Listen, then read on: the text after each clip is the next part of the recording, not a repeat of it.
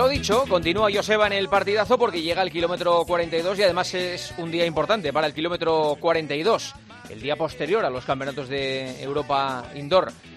Hola Chema Martínez, muy buenas. Hola, buenas noches, Juanma, buenas noches. Hola Joseba. Chemita, ¿qué tal?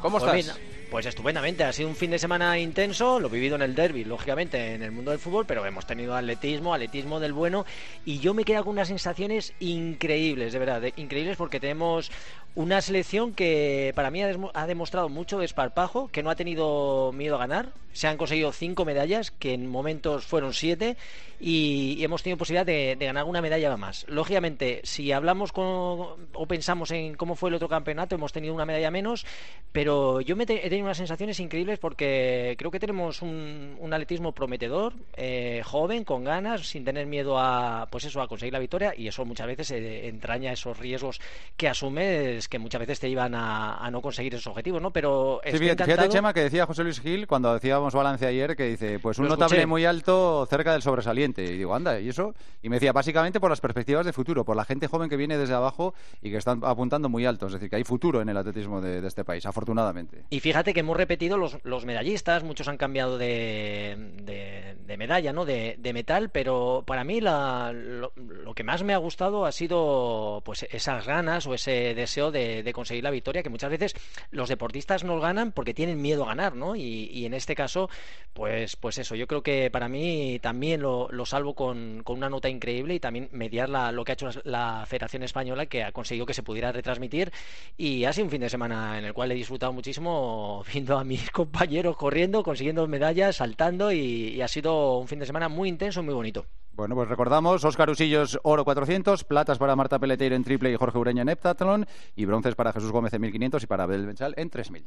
Tenemos un campeón de Europa. Ay, eso da mucho gusto. El campeón de Europa. El campeón de Europa. Hay varios, ¿eh? Que yo también he sido campeón de Europa. Que sabes que lo ibas a Bueno, decir también por mí, ¿eh? bueno, Ojo, claro, que me- eso lo seré toda la vida. o Quería sea, que no. 10.000, Joder. Baumann, Olímpico de Múnich, lluvia. Sí, joder, sí, joder, me joder. refería a 2021, perdóname, Chema, perdóname.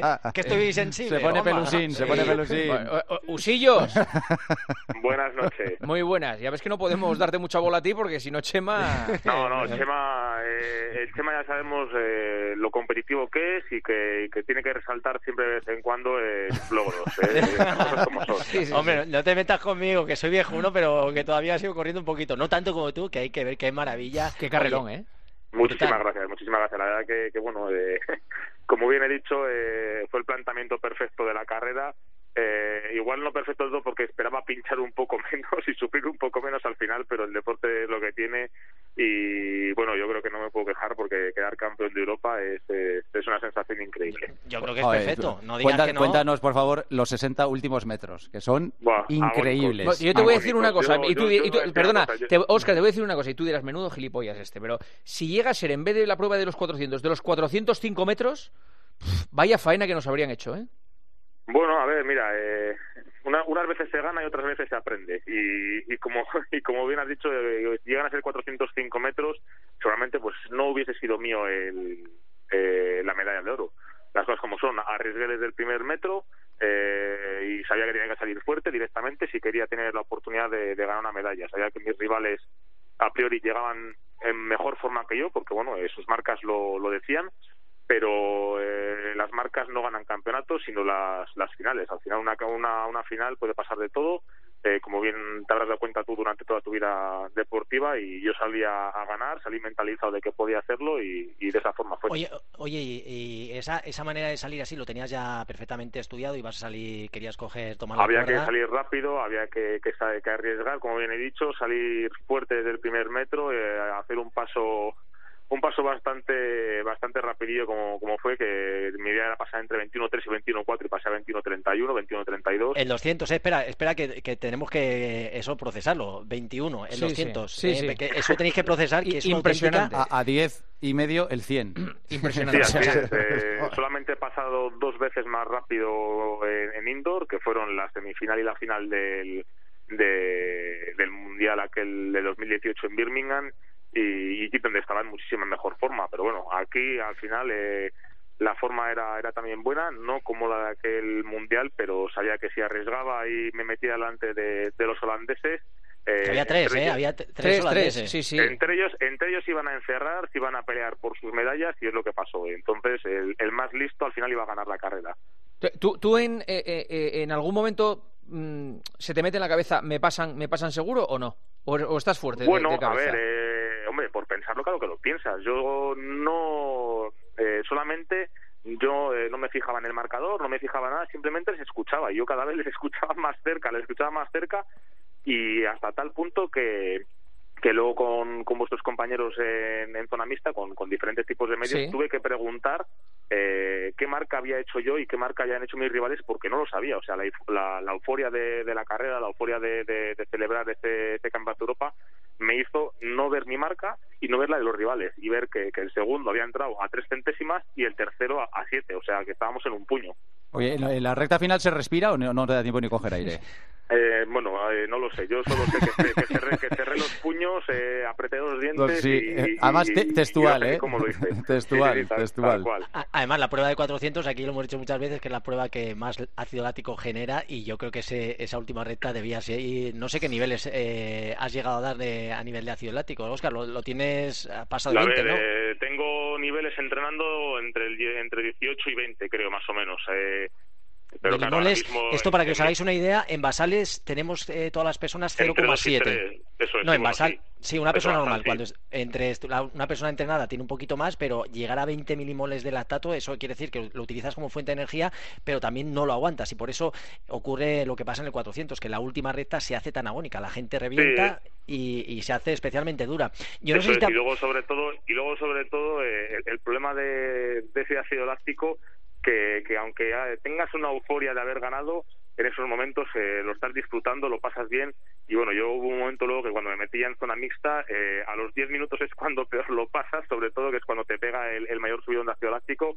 Y hubo un par de, de- de compañeros que ya les tuve que pedir perdón eh, porque tuve que, contar, que cortar varias entrevistas pues porque eh, el cuerpo no me respondía, eh, me salían eh, vomitonas. eh, Ostras. Sí, sí, sí. que, bueno, Eh, las ocurre cosas, eso, las Juanma, cosas ¿eh? como son. O sea, lo de vomitar y que empiezan a, a ver pajaritos y cosas de esas, eh, bueno, Es cierto. Yo, es yo creo, cierto. creo que lo conté más alguna vez. eh, yo he hecho tours de Francia como periodista y, y cuando he visto a los ciclistas sufrir más, no es en las etapas de montaña, es en, la- en las etapas prólogo, cuando son de estas de 8 o 9 kilómetros, que van, a, fu- final que, van a full desde el principio, van a full Al- desde el principio, llegaban y vomitaban sobre la bicicleta. Yo, yo Sí, alucinaba, de verdad. así es, son esfuerzos entre el 90 y el 95, nunca, nunca son esfuerzos al 100% porque, porque tu cuerpo no te lo permite al final. Eh, es imposible correr un 400 al 100%, ¿por qué?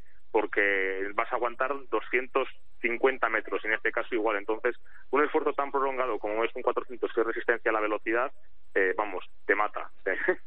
Oye, eh, y otra cosa, Oscar, que se te pasó, ya has visto, bueno, me imagino que todo el equipo seguís las descalificaciones que ha habido, otra vez la, la vuelta, otra vez a esos cambios que ha habido para la- eh, otorgar Sí. las medallas. ¿Se te pasó por la cabeza o reviviste lo que ocurrió en Birmingham y dijiste que no haya pisado, que no haya hecho nada extraño? ¿Hubo un momento así de, iba a decir, no, de la verdad acojones? es que no. La verdad es que no. eh, no pensé. No pensé Digo en después, que- ¿eh? en que Digo lo- no, no. después. o sea, para nada. O sea, yo después de la carrera yo lo celebré y vamos, tenía claro que, que esta vez lo había hecho bien. Más que nada, pues porque ahora mismo yo creo que tengo un sexto, un sexto sentido y voy, voy pensando también en, en ir lo más lejos de, de, de esa, de esa dichosa línea. De todas, de todas formas, has dicho, eh, Oscar, que, que está muy bien este oro en el Campeonato de Europa, pero que el mal sabor de boca de aquello no se te va. No, es imposible, o sea, eh, es incomparable y, y intapable un, un campeonato del mundo con récord de Europa, récord de España, eh, récord del campeonato, era, vamos, eh, la quinta o sexta mejor marca de la historia en el 400. Eh, coño, a ver, hay que decirlo, es un campeonato de Europa. eh, esto no se consigue todos los días, pero lo que hice allí Claro. eh, es algo que, que desde mi persona, la verdad, es que no creo que, eh, a no ser de que digas, hostias, eh, he quedado campeón olímpico o he hecho la misma gesta en una misma competición. Pero va a costar porque son momentos duros de tragar. Pues eso, eso es lo que te iba a decir. Tú tienes la solución. Queda campeón en, en Tokio Ay, y ay, ya ay, está. ay, y ya te quitas todo- todos los pasados. claro. Oye, Óscar, una cosa. ¿En, en qué le- te cambia la vida eh, profesionalmente el, el ser campeón de Europa?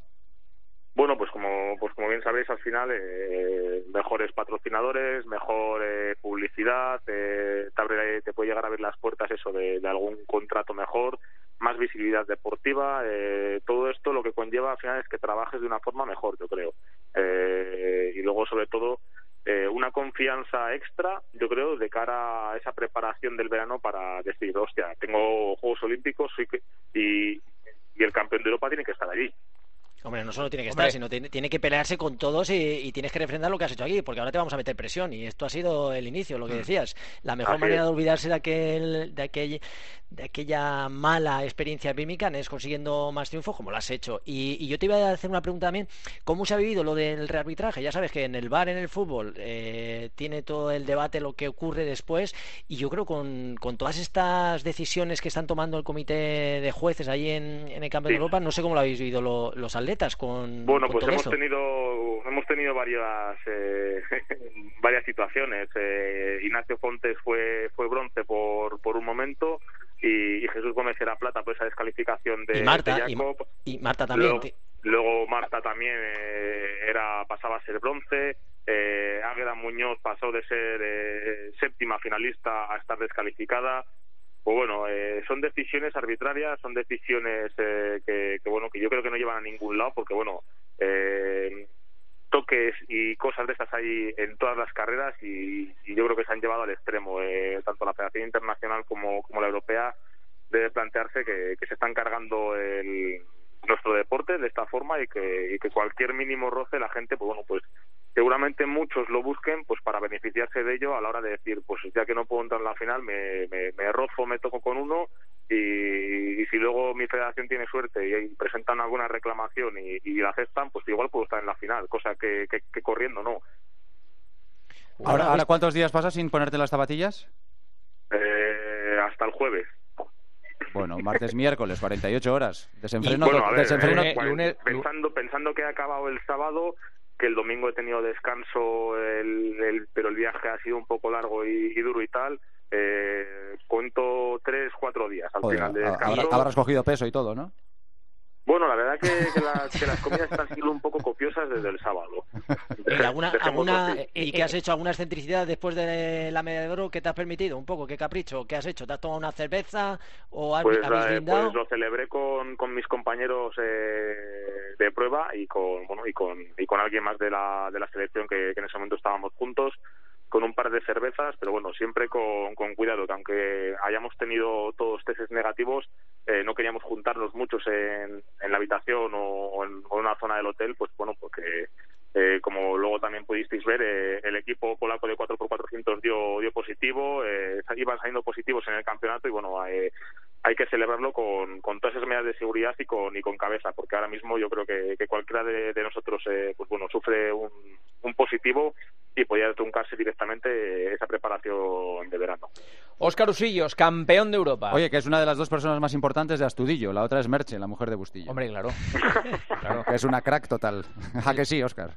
Bueno, yo creo que entonces digamos que la tercera, porque porque también Mariano quedaba al parte todos los días, eh, yo creo que también tiene que estar ahí en vale, el, la terna, vale, vale, una terna Mariano, Merche y tú, venga, perfecto. Te mandamos un abrazo, te damos la enhorabuena por lo que nos has hecho disfrutar. Eh, perfecto. Que vaya todo muy bien. Muchísimas gracias a vosotros por la llamada. Gracias. del máquina. Venga, gracias. Adiós, Hasta luego. Qué tío más majo, ¿eh? Sí, sí, tío, joder, majo, con la cabeza muy bien amueblada y, y además con, con, la mente muy fría, ¿eh? Y ojo, que ha pasado dos años eh, hasta que ha vuelto otra vez a ese nivel que tenía, lo que decía, es que lo de hace dos años fue un aputado, de la raya, la descalificación, cuando iba a ganar el oro, todo eso que ha dicho, para un deportista le cuesta muchísimo superar estas circunstancias complicadas y mira, afortunadamente ha sido el, el único oro y, y como te decía, yo creo que viene sabia nueva y sobre todo gente con mucho desparpajo y hay que agradecer eso a esa intención que tenían todos los deportistas. Y ha sido, pues eso, digno de ver y, Oscar una máquina y, seguirá, yo creo, en, los juegos lo, hará muy bien. Sobre todo, y el equipo de relevo, ojito, que tenemos un equipazo también de, de 400 que nos va a dar una alegría. Chema, ¿qué importancia le das a la suplementación en el rendimiento de pruebas largas como 21, 42 o Ironman? ¿Cuánta diferencia habría sin esa ayuda? Pues hoy en día eh, es vital. O sea, eh, yo te puedo asegurar que hace años, cuando se corrían maratones, que simplemente podías tomar agua con sales o alguna cosa así, hoy en día ya todo ha evolucionado muchísimo y todo el mundo utiliza sus geles, sus carbohidratos. O sea, que forma parte ya de la propia competición. Con lo cual, para mí es una, un punto muy importante. ¿Qué porcentaje? No sé, lógicamente tiene que llegar muy en forma, pero forma parte de las condiciones para llegar a conseguir ese objetivo que te marcas. ¿Cuántas piezas de fruta comes al día? pues una buena pregunta. Eh, no lo sé. Sigo comiendo dos, tres kilos al día, eh, dependiendo. Si es un melón, pues a lo mejor solo me tomo un melón, una piña, y a lo mejor solo es una pieza al día. Pero sí, suelo comer mucho. El otro día fui al dentista a hacer una, una revisión que hago habitualmente y me decían, eh, ¿comes mucha fruta? Digo, pues sí, como bastante. Y dice, oye, tienes, tomas, tienes que tener cuidado porque... Por el azúcar. y que te puede dañar, claro, por el azúcar y porque no daña el esmalte. Digo, ya, pero yo hay cosas con las que no puedo convivir, que es la fruta y el café. Con eso, pues mira, seguiré, tendré que tener más cuidado, pero no lo puedo evitar. Me encanta y como mucha. Suplemento de colágenos para deportistas, ¿mito o realidad? Pues aquí estamos. Eh, buena pregunta. Eh, existen suplementos a base, por ejemplo, la cúrcuma, que, dicen que activa, hay algún producto que rico en colágeno, que dicen que ayuda, pero hay mucho médico trauma que es escéptico ¿no? con ello, con lo cual, eh, pues no, no podría responder con certeza. O sea que mm, la suplementación existe, hay estudios que demuestran que, hay que es una ayuda, pero también existen otros estudios que dicen que no son tan buenos, con lo cual... Pues si te va bien la usas y si no, pues no la uses, ¿no? Pues sí, pero hay, eh, ya digo, hay estudios para, para ambas cosas. Preguntaremos cuando tengamos al, eh, al doctor Capapé que, no, que nos diga que eso lo controla bastante él. Perfecto. Y la última, ¿tu hijo Nico, además de estudiar, se va a dedicar profesionalmente al atletismo? Virtudes tiene para ello, ¿eh? Joder, me encantaría, me encantaría. El otro día además corrió, ha corrido un 339 que ya no corro yo a ese, ese ritmo y, ni he corrido nunca, con lo cual me encantaría. Eh, ver que tus hijos hace, puedan seguir tu camino es algo maravilloso. Lo que pasa que nosotros no podemos decidirlo, tienen que ser ellos lo que lo decían. Yo soy un ¿Cuántos años tiene Nico? Tiene 14, tiene 14 y, le gusta salta pértiga y al final se lo digo a todos mis hijos, ¿eh? vosotros tenéis que ser los que queráis llegar a ser lo que queráis vosotros, que no tenemos que ser los padres lo que queremos, sino tenéis que ser es, vosotros. Que, es padre modesto, que van bien encaminados. Paula es una bestia nadando. Sí, pero es una que mala es, bestia nadando. hasta, buen padre es este Chema Martínez, de verdad. Ahora que no me oye, que están todos durmiendo, por eso puedo decir. No, pero que yo creo que todos los niños hay que ir con mucha calma y que los padres no debemos interferir en su camino. Eh, podemos eh, eh, de alguna forma, pero al final, eh, para que puedan llegar a donde puedan llegar, tiene que depender de ellos, tiene que salir. Si tú les esfuerzas, al final no lo consigues. Sí, señor. Chemita, muchísimas gracias. Un abrazo fuerte, chicos. Hasta luego, Joseba. Hasta mañana, chao.